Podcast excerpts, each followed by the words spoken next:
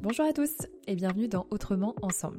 Moi c'est Rosanne et chaque semaine je reçois un nouvel invité avec qui j'ai le bonheur d'échanger sur notre rapport au travail, à la vie, à nous-mêmes et aux autres, pour nourrir nos réflexions autour d'un monde plus humain et d'une vie plus épanouissante. À travers leur histoire ou bien leur expertise, en tout cas leur sensibilité, on explore ces sujets au niveau individuel mais également collectif, comme en entreprise ou même au niveau société. Avec l'intention de vous offrir le shoot d'inspiration dont vous aviez besoin aujourd'hui, je suis ravie de vous partager ce nouvel épisode. Avant de vous laisser avec notre prochaine conversation, sachez que si le podcast vous plaît, vous pouvez mettre 5 étoiles sur Spotify ou Apple Podcast, voire laisser un avis. Ça permet au podcast de gagner en visibilité, c'est toujours très chouette d'avoir vos retours. Vous pouvez aussi nous écrire à l'adresse mail autrement ensemble gmail.com et aussi nous contacter via les réseaux sociaux, notamment via le compte Instagram autrement ensemble, tout attaché. Enfin, pour ne pas louper les prochains épisodes, pensez à vous abonner au podcast sur votre plateforme d'écoute pour bien avoir la petite notification dès qu'un nouvel épisode est publié.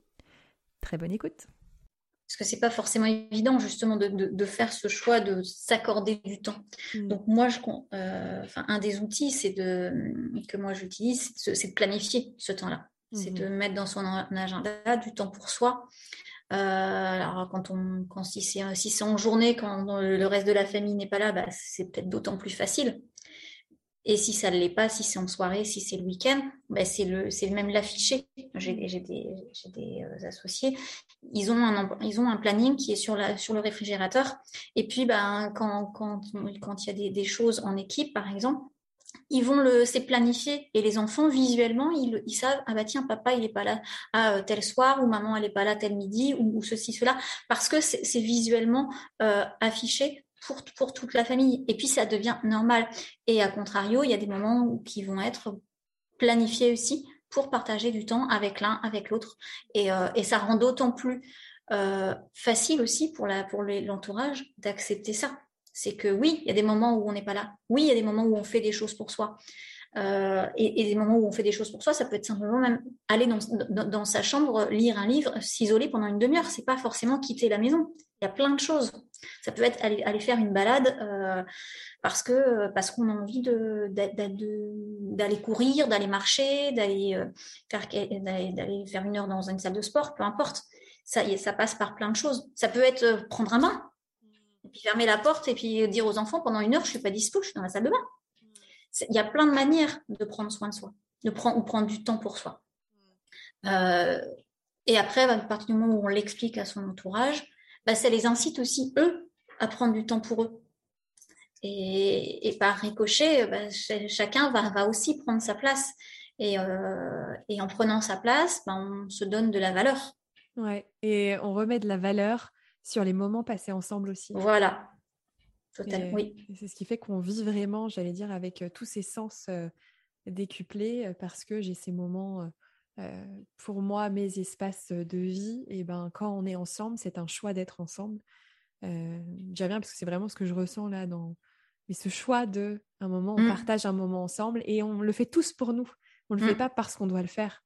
Et je trouve que ça donne un, goût savoureux, beaucoup plus savoureux mmh.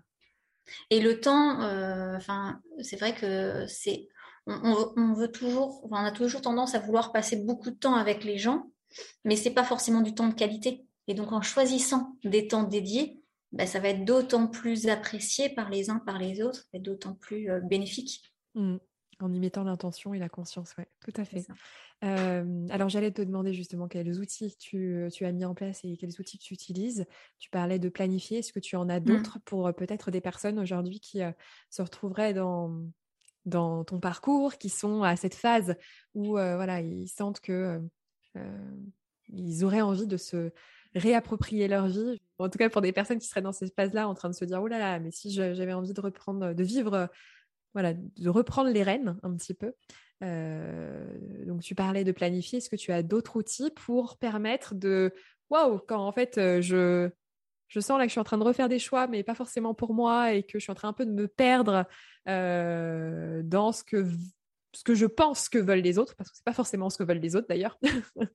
Mmh. Comment on fait pour revenir à soi? Est-ce que tu as d'autres outils à partager? Bah, c'est se poser déjà, se poser, se dire moi qu'est-ce qui me fait, qu'est-ce qui me fait vibrer dans la vie. Euh,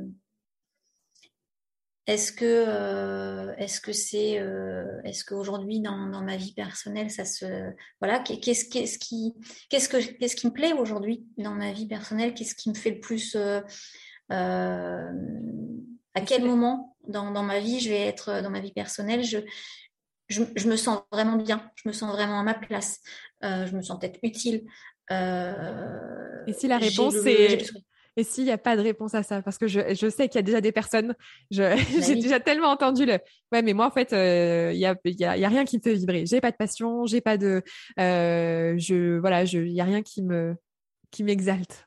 je t'embête, mais ah j'entends, je suis l'avocat du diable.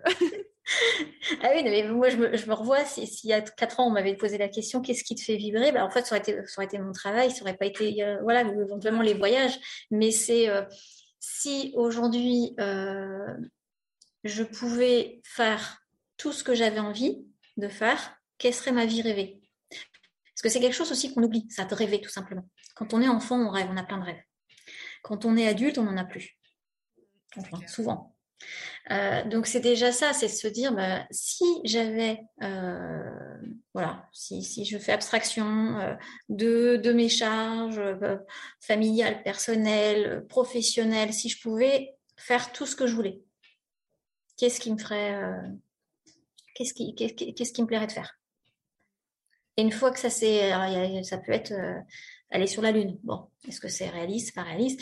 Mais il y a des choses qui vont peut-être l'être un peu plus. C'est aujourd'hui, ben, est-ce que euh, par rapport à ce que je rêvais de faire quand j'étais petite ou petit, qu'est-ce que je fais aujourd'hui? Euh, par exemple, il y a des, enfants, c'était euh, j'aurais aimé être clown. C'est peut-être pas être clown, mais c'est peut-être quelque chose dans l'art, c'est peut-être quelque chose. Enfin, il y a peut-être des choses à creuser, peut-être dans le partage, dans la formation, dans l'accompagnement, dans